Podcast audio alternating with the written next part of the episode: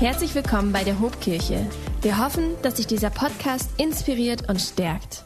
Zirkeltraining, vier Routinen für einen starken Glauben. Mann, wie cool ist das, mit dieser neuen Predigtserie unterwegs zu sein. Und es geht um Training. Wer mich ein bisschen kennt, vielleicht ein bisschen besser kennt, weiß, dass ich nicht so der Fitness-Guru bin. Seit Jahren steht in meinem WhatsApp-Status zwar drinne, dass ich im Fitnessstudio bin, aber wenn ich ganz ehrlich bin, wenn ich euch ein Geheimnis verraten darf, das ihr nicht weiter verratet. Ich bin in meinem ganzen Leben noch nicht einmal in einem Fitnessstudio gewesen. Ich meine, dass ich trotzdem den einen oder anderen kriege. Tommy vielleicht, na, Tommy traue ich mich nicht. Aber Johnny, Johnny kriege ich, Johnny, komm mal rein. Wir gucken jetzt mal Liegestützen, okay? Ja, okay. Du gegen mich, ich gegen dich. Okay. Okay? Probieren wir aus. Und auf die Plätze, fertig. So ein paar kriegen wir noch hin, oder? Ich habe ich hab, ich hab ganz, klar, ich hab ganz klar gewonnen. Leute, ich bin sicherlich nicht so der Fitness-Guru. nee, Corona, Dingsda, Bingsta, Bumsta. Ich bin sicherlich nicht so der Fitness-Guru. Ich bin noch nie in meinem Leben in einem Fitnessstudio gewesen. I know, Sport ist gesund. Es ist auch alles gut und wichtig und irgendwann finde ich bestimmt noch mal einen Zugang dazu. Aber bisher habe ich den einfach noch nicht so gefunden. Für geistliches Training wiederum, für Routine habe ich absolut was übrig, denn nichts prägt uns so sehr wie die Dinge, die wir regelmäßig tun. Ich könnte mir einen Tag frei nehmen, von morgens bis abends lesen, großer Lesemarathon oder mir einfach angewöhnen, jeden Tag fünf Seiten zu lesen. Ich könnte mich einmal sportlich verausgaben, laufen, bis ich umfall oder jeden Tag ein bisschen Fahrrad fahren. Ich könnte heute nur Salat essen, nur gesund oder jeden Tag eben ein bisschen gesünder. Nichts prägt uns am Ende so sehr wie die Dinge, die wir regelmäßig tun. Und das gilt natürlich auch für unser geistliches Leben. Unsere außergewöhnlichen Momente mit Gott, die sind so ein Schatz, das gemeinsame Gott anbeten am Sonntag. Um nichts in der Welt würde ich das missen wollen, aber sie, sie werden meinen Alltag, mein regelmäßiges tägliches Tun nicht übertönen. Und deswegen schreibt Paulus an seinen Freund Timotheus auch, übe dich, trainiere dich in der Frömmigkeit, denn die leibliche Übung ist wenig Nütze. Ihr seht, ich bin im Grunde ganz biblisch unterwegs, aber die Frömmigkeit ist zu allen Dingen Nütze. Sie hat nicht nur die Verheißung für dieses Leben, sondern auch für das Zukünftige. Aus diesem Grund beschäftigen wir uns in diesen Wochen mit diesen Routinen, mit geistlichen Übungen, die unseren Glauben stark machen, die unsere Beziehung zu Gott fördern, die uns geistlich tief wachsen lassen. Und von zwei dieser Übungen haben wir in den letzten Wochen ja schon gehört. Das tägliche Bibellesen, zu dem Pastor Alex uns vor zwei Wochen ermutigt hat. Der Mensch ist, was er ist. Vielleicht erinnert ihr euch. Welche Einflüsse lassen wir tief in uns rein? Und letzte Woche das Gebet von Nora. Nichts, nicht als allerletzten Ausweg, sondern als die erste Reaktion, mit der wir in den Tag gehen. Und heute im dritten Teil unserer Predigtserie widmen wir uns einer Übung, zu der viele von uns vermutlich weniger Zugang haben als zu den ersten beiden. Und trotzdem hat sie es in die Top 4 unseres Zirkeltraining geschafft. Die Rede ist vom Fasten. Ich weiß nicht, ob du schon mal gefastet hast oder nicht ob du schon mal gestartet hast und dann am nächsten Snickers gescheitert bist, ich auf jeden Fall. Und vielleicht erzähle ich euch mal einen meiner größten Fasten-Fails. Das war in meiner Studienzeit in den USA. Kurz vor Weihnachten, ein Freund hat mich und einen anderen Freund über Weihnachten zu sich nach Hause eingeladen. Also richtig schön kitschig Weihnachten in den USA. Und weil wir Studenten waren, waren wir natürlich irgendwie knapp bei Kasse. Also haben wir uns so ein ganz klassisch, so ein Greyhound-Ticket, diese grauen Busse, Überlandbusse, ich weiß nicht, ob die jemand kennt, so ein Ticket ähm, geholt und dann hieß es 40 Stunden Busfahrt von North Carolina in Charlotte und nach Rapid City in South Dakota. Haben uns Proviant geschmiert, alles fertig gemacht, den Proviant dann leider in der Küche stehen lassen und so saßen wir in diesem äh, Bus ganz ohne Essen. Aber natürlich haben schnell geschaltet. Wir haben uns gedacht, haben wir schon kein Essen dabei, können wir auch ein Fasten draus machen. Das ging soweit auch gut. Für 36 Stunden ungefähr. Und dann haben wir die Süßigkeiten-Tüten, die wir dabei hatten, alle gekillt. Als wir dort ankamen, hat uns die Familie von dem Freund von Cody, bei dem ich war, zum Essen eingeladen und keiner von uns konnte auch nur einen Happen essen. Niemand wollte was essen. Fasten kann schwer sein. Wir sind so darauf trainiert, jedes unserer Bedürfnisse zu stillen. Nach Unterhaltung, nach Essen, nach Trinken, Genuss. Alles steht uns jederzeit zur Verfügung und die Idee von Fasten ist so alles andere als natürlich, genau wie warten. Ich hasse warten, ich mag das nicht. Ich meine, was ist gerade los mit Amazon, mit der Post, wo wir es gewohnt sind? Du bestellst was, ein, zwei Tage später ist es da. Und jetzt? Oder neulich im Baumarkt. Wir haben ja gerade geschlossen, also habe ich was bestellt zum Abholen fahr dahin, man meint, die Dinge sind dann irgendwie vorbereitet. Nichts. Das musste erstmal gesucht werden und ich musste warten. Und so wie jedes Warten irgendwie ein Bruch in unserem Lebensstil ist, fühlt sich in Fasten für mich auch nicht natürlich an. Es widerstrebt mir. Und doch, nein, vielleicht gerade deswegen ist das Fasten eine enorm starke geistliche Übung, über die die Bibel eine Menge zu sagen hat. Und genau das möchte ich mir heute mit euch ein bisschen näher angucken. Ich hoffe, dass ich dich hungrig, im wahrsten Sinne des Wortes, hungrig machen kann fürs Fasten und vielleicht einige Tipps geben kann, wie das in deinem Leben auch integriert werden kann. Also wie fangen wir an? Am besten mit der Bibel. In der jüdischen Tradition, und die ganze Bibel ist ja in jüdischem Kontext geschrieben, war Fasten ein ganz fester, ganz normaler Bestandteil des religiösen Lebens. Es gab feste Fastentage, es gab gemeinschaftliches Fasten als ganze Nation, es gab individuelles Fasten, Notzeiten, denen gefastet wurden, auch in Trauer wurde gefastet. Und die Frage, die wir uns als aufmerksame Bibelleser jetzt stellen müssen, ist, hat das noch die gleiche Relevanz für den Menschen heute? Und um das zu klären, wollen wir uns heute vor allem mal anschauen, was, was Jesus dazu sagt. Und ich persönlich finde, dass es hier unheimlich interessant wird. Denn anders als bei anderen Übungen, die wir uns auch schon angeguckt haben, finden, finden wir im Neuen Testament wenig Appelle oder gar kein Gebot zum Fasten. Beim Gebet kommt das regelmäßig vor. Betet ohne Unterlass heißt es. Lasst eure Bitten in Gebet vor Gott kund werden. Seid beharrlich im Gebet, aber nicht beim Fasten. Keine Appelle. Kein Gebot. Und doch stand für Jesus scheinbar außer Frage, dass wir es tun. So kamen eines Tages zum Beispiel einige von den Jüngern von Johannes, dem Täufer, auf Jesus zu und sie fragten ihn, Jesus, wir und auch die Pharisäer, wir, wir fasten regelmäßig. Warum fasten deine Jünger eigentlich nicht? Und Jesus hat eine spannende Antwort für die Kerle. Er sagt, sollen die Hochzeitsgäste denn traurig sein und fasten, solange der Bräutigam noch bei ihnen ist? Die Zeit kommt früh genug, dass der Bräutigam ihnen genommen wird und dann werden sie fasten. Ich denke, uns allen ist klar, dass Jesus von sich selbst hier als Bräutigam spricht und wir, seine Gemeinde, diese Hochzeitsgäste sind. Und ähnlich selbstverständlich finden wir es in der Bergpredigt beschrieben. In Matthäus 6, da geht Jesus auf einige von so geistlichen Übungen näher ein und er will nochmal erklären, wie sie genau zu tun oder zu verstehen sind. Und er erklärt das Geben. Wenn ihr gebt, dann so. Und das Beten. Wenn ihr betet, dann so. Hier kommt das Vaterunser. Und drittens über das Fasten. Wenn ihr fastet, dann so. Jeder dieser Punkte wird durch ein kleines Wort wenn eingeleitet. Wenn ihr fastet. Und schauen wir nun mal in den griechischen Text dazu, dann bestätigt sich, was mancher von uns vielleicht schon vermutet, nämlich, dass dieses kleine Wort wenn hier nicht im Sinne von falls gemeint ist. Falls sie mal auf die Idee kommen sollte zu fasten, dann doch besser so. Nein, dieses wenn hier in diesem Text fragt nicht nach dem ob. Es fragt lediglich nach dem Wann. Wann immer ihr fastet. Jedes Mal, wenn ihr fastet und es setzt im Grunde voraus, dass es passiert. Wenn wir jetzt noch daneben stellen, dass auch Jesus gefastet hat, dass die Apost äh, Gemeinde in der Apostelgeschichte ganz selbstverständlich gefastet hat, dann wird klar, die Bibel ermutigt uns nicht nur irgendwie zum Fasten, sie geht schlichtweg davon aus, dass wir es tun. Das ist schon spannend, oder? Und trotzdem erlebe ich, wie unsere Realität oft so anders aussieht. Ich selbst erlebe das bei mir und auch wenn ich mit euch rede, wir schieben Fasten manchmal so weit von uns weg. Es kostet so viel Überwindung. Es ist so unbequem und Hunger lässt sich auch nicht irgendwie schönreden.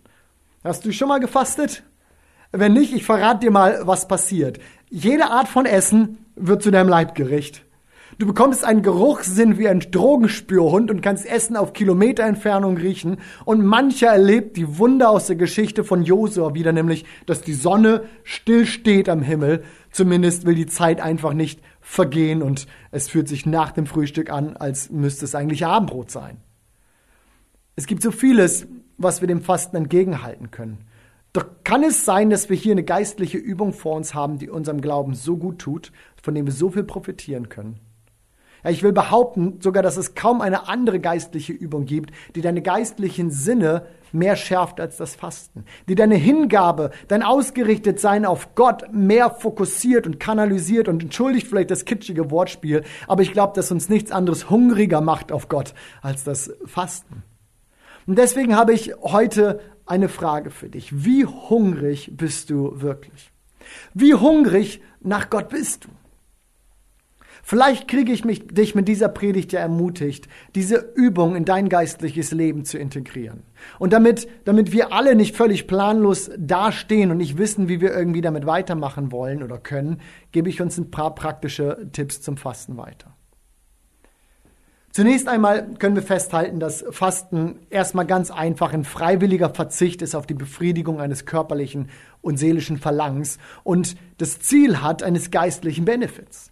Fasten im unseren Sinne dient nicht rein der körperlichen Gesundheit, wenngleich Fasten absolut natürlich gesund ist. Und wir fasten auch nicht, um abzunehmen. Das nennt man Diät, nicht Fasten. Wir fasten auch nicht, um uns irgendwie zu bestrafen, zu kasteien oder sonst was. Nein, Fasten hat immer einen geistlichen Zweck. Es kann das Gebet eines bestimmten Anliegens begleiten. Es begleitet unseren Wunsch, Gott näher kennenzulernen und es unterstützt unsere Fokussiertheit auf Gott. Aber vielleicht merkst du in meinen Formulieren schon, es ist immer ein Begleiter, nämlich immer ein Begleiter von Gebet. Und in diesem Zweiklang finden wir das Fasten in der Bibel auch immer wieder beschrieben. Die Königin Esther zum Beispiel. Sie fastet für ihr Volk drei Tage, drei Nächte mit dem Gebet, Gunst beim König zu finden. Der König David er fastet für seinen neugeborenen Sohn. Und auch im Neuen Testament finden wir das immer wieder. In Lukas 2, 37 zum Beispiel. Da lesen wir von der Prophetin Hannah, dass sie Tag und, Nacht, nach, äh, Tag und Nacht betete und fastete. In Apostelgeschichte 13, die Gemeinde in Antiochia, sie betete und fastete, immer in diesem Zweiklang. Mit diesem Wissen im Hinterkopf haben wir die wichtigste Leitplanke fürs Fasten auch gesetzt. Es geschieht immer in dieser Beziehung zu Gott. Aber machen wir es praktisch. Wie kann ein Fasten ganz praktisch aussehen? In den biblischen Beispielen finden wir eigentlich in den allermeisten Fällen ein, ein Verzicht von Essen. Und das kann total unterschiedlich aussehen, in Intensität, in Länge. Und ich möchte dir mal ein paar Fastenformen vorstellen und vielleicht findest du ja den einen oder anderen Punkt, wo du sagst, das ist meine nächste Challenge oder das könnte mein Einstieg sein. Also welche Form von Fasten gibt es? Beginnen wir mit meinem absoluten Favorit, dem Darius-Fasten. Zu Darius heißt es im Daniel-Buch, nachdem er Daniel in die Löwengrube hat werfen lassen, dass er sich zurückzog in seinen Palast. Er fastete die ganze Nacht, verzichtete auf jede Unterhaltung und konnte nicht schlafen. Ganz ehrlich, genau das habe ich letzte Nacht auch getan. Nur konnte ich fast erschlafen, da habe ich nichts für gekonnt, aber war halt so. Aber klar, gemeint ist natürlich was anderes. In der damaligen Zeit war es in den Palästen üblich, dass irgendwie die Nacht zum Tag gemacht wurde. Und man feierte, man aß auch nachts noch. Und genau das tut König Darius hier nicht. Es heißt in dem Vers, dass er nicht schlafen kann. Aber statt trotzdem zu essen, verzichtet er. Und genau das können wir auch tun. Dies kann ein guter Start für eine Fastenroutine zu sein, äh, sein, einzelne Mahlzeiten wegzulassen und sich ganz bewusst Zeit für das Gebet nehmen. Das mag jetzt nicht nach viel klingen, aber ihr Lieben, unterschätzen wir die Kraft von kleinen Anfängen nicht. Eine weitere Form des Fasten könnte das Hanna-Fasten sein. Und ihr merkt schon, Viele dieser Fastenformen orientieren sich an biblischen Vorbildern, nicht weil sie das namentlich irgendwie müssten, aber man kann sich es einfach leichter merken. Also, Hannah, von der haben wir gerade schon gehört, die Prophetin Hannah. In Lukas 2 heißt es, dass sie Tag und Nacht im Tempel betete und fastete. Nun verrät uns die Bibel nicht näher, wie lange sie fastete, vermutlich nicht ihr ganzes Leben, sondern eher einzelne Zeitabschnitte. Und in Anlehnung, daran könnten wir einzelne kürzere Zeiträume festlegen, in denen wir fasten. Zum Beispiel vom Abend bis zum Abend, vom Morgen bis zum Abend. Beginne deinen Tag mal ausschließlich damit zu trinken und erst zum Abend isst du was. Oder eine 40-stündige Busfahrt, vielleicht hast du mehr Erfolg als ich. Oder eine dritte Art, das Daniel-Fasten. Auch ein cooler Einstieg ins Fasten. Denn von Daniel lesen wir in der Bibel, dass er mit seinen Freunden an den Hof des Königs Nebukadnezars umgesiedelt wurde. Und hier sollte er systematisch umerzogen werden. David und seine Freunde, sie entscheiden sich aber, dass sie sich innerlich dagegen wehren und sie verweigern den Speiseplan der äh, Babylonier und sagen, wir werden ausschließlich Wasser trinken und Gemüse essen. Und diese Art zu fasten ist cool, weil sie auch über einen längeren Zeitraum eigentlich super gut durchzuziehen ist. Und auch der Verzicht auf Genussmittel und so eine Art ist durchaus ein Opfer. Aber wir können das natürlich auch noch steigern, ein volles Fasten. Der komplette Verzicht auf Essen über ein, zwei, drei, sieben, 14 Tage. Ich kann euch sagen, die ersten drei Tage sind definitiv das Schwerste. Danach wird es irgendwie nochmal einfacher. Aber so ein Fasten ist intensiv und ist etwas, was echt spannend ist, mal auszuprobieren. Es gab Jahre, da konnte ich gerade diese Art von Fasten wirklich sagen, dass ich es regelmäßig machen konnte. Muss zugeben, dass das für mich in der Routine verloren gegangen ist. Aber was ich noch sagen kann, gerade auch aus der Erinnerung, es ist so eine intensive, so eine starke Zeit, das gemeinsam oder alleine mal zu machen, mehrere Tage zu fasten. Spring da nicht einfach rein, Probier das aus, steiger dich so langsam. Wenn ich sagte, je intensiver, desto besser bereitest du dich besser darauf vor. Und sei in dem Ganzen realistisch. Erinnere dich dran, das Ganze hier ist eine geistliche Übung. Das ist kein Wettbewerb oder sowas, auch nicht mit dir selbst. Wer laufen will, joggen will, startet ja auch nicht gleich mit einem Marathon. Nein, du beginnst damit, indem du mal ein paar Runden um den Block drehst. Und dasselbe lege ich dir auch fürs Fasten ans Herz. Starte klein. Ich habe gelernt, ist das Startziel zu hoch, gehst du fürs Ziel nie an Start. Und genau das wollen wir doch auch. Starte vielleicht klein, aber starte, probier es mal aus. Das Fasten ist uns nicht gegeben, damit es uns irgendwie quält, sondern damit wir daran wachsen, damit es unser Glaubensleben stärkt. Und so viel kann ich dir sagen, darin ist es unheimlich effektiv. Vielleicht startest du auch einfach mit einem Social Media Fasten. Oder du verzichtest auf Kaffee, habe ich gerade in der Pray First Zeit gemacht, drei Wochen lang. Oder Süßigkeiten. All das kann so ein guter Start darin sein. Aber kriege ich uns irgendwie motiviert, das mal zu probieren, irgendwie zu starten? Jesus hat gesagt, es wird eine Zeit kommen. Dann werden sie fasten. Und so wahr ich hier heute vor euch stehe, ich bin überzeugt davon, diese Zeit ist jetzt. Also, wie hungrig bist du nach Gott? Ernsthaft, ich, ich challenge dich. Wie hungrig bist du nach Gott? Gibt es Dinge in deinem Leben, in denen du, ein, ein, dich, denen du einen Durchbruch erhoffst?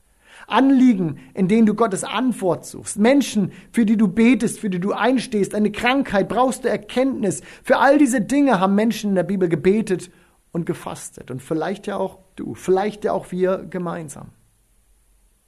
Ich muss sagen, Gerade auch in der Vorbereitung dieser Predigt bin ich wieder neu motiviert worden, wieder mehr zu fasten. Und glaub mir, Fasten fällt mir nicht leicht. Wirklich nicht. Aber der Hunger nach Gott, der ist noch so viel größer. Und deswegen brauchen wir diese Übung in unserem Leben. Probier es aus. Probiert es mal aus. Komm, ich bete mit uns. Jesus, ich danke dir, dass wir in deiner in deinem Wort, in der Bibel so viel lernen dürfen. Und dass es so viel Praktisches gibt auch, was unser geistliches Leben anspornen kann, was uns hilft, wo wir, wo wir Übung finden, Routinen finden, die uns in, in, in gesunde Muster hineinführen. Und ich bete, Herr, dass für uns alle auch dieses Fasten etwas wird, was unser geistliches Leben anspornt, was unsere Fokussiertheit auf dich immer wieder neu konzentriert. Wir es als etwas kennenlernen, erleben, an dem wir wirklich geistlich wachsen können. Amen. All das gesagt, will ich uns aber trotzdem am Ende nochmal einen Gedanken mitgeben, der mir wichtig ist. Ich habe viel über das Fasten gesprochen und, und als eine Übung, als eine Routine aber es ist nicht das, was wir tun. Auch keine tollen und guten und gesunden Routinen, die uns irgendwie gut oder besser bei Gott äh, dastehen lassen. Gott liebt uns so, wie wir sind, egal was wir auf die Reihe kriegen oder was wir schaffen. Dafür ist Jesus auf diese Welt gekommen, um all das, was nicht klappt, was wir nicht können, wo wir unzulänglich sind, um all das zu überwinden und Beziehung zu uns zu bauen, zu haben. Und wenn du vielleicht hier gerade zuschaust und sagst, diesen Jesus, diesen Gott, von dem ihr hier redet, von dem ihr hier singt, den kenne ich nicht, dann möchte ich dir hier noch eine weitere Challenge geben. Probier es mal aus. Wagt es mal, mit Gott unterwegs zu sein. Denn er sehnt sich danach, eine Beziehung zu dir zu haben. Vielleicht ist das Thema Fasten für dich gerade etwas gewesen, was dich interessiert gemacht hat. Vielleicht auch nicht. Aber egal wie es ist, ich darf dir sagen, dass Jesus dich liebt und unheimlich gerne Teil von deinem Leben sein würde. Und so möchte ich dich einladen, dass wenn du sagst, ich, irgendwas spricht mich hier an, dass du es mal wagst und diesen Schritt auf Gott zugehst. Und ich spreche ein Gebet, dass du gerne mit oder nachbeten darfst. Und wir würden uns freuen, wenn du mit uns in Kontakt kommst, Kontakt aufnimmst und wir erklären dir vielleicht mehr, was es mit diesem Jesus und mit diesem Glauben auf sich hat. Also bete mir gerne nach. Jesus, ich danke dir, dass du mich liebst und dass du Kontakt mit mir haben willst. Und ich bitte dich, dass du von diesem Tag an Teil in meinem Leben wirst. Ich möchte dich kennenlernen. Ich möchte lernen, was es heißt, dass du einen Plan für mein Leben hast. Und ich möchte lernen, was es heißt, geistlich wachsen zu dürfen. So bete ich, dass du jetzt in mein Leben kommst. Amen. Wenn dich dieser Podcast gesegnet hat, würden wir gern deine Geschichte hören. Schreib uns doch unter hallo@ho.de oder noch besser, schau einfach mal persönlich bei uns vorbei. Wir freuen uns auf dich.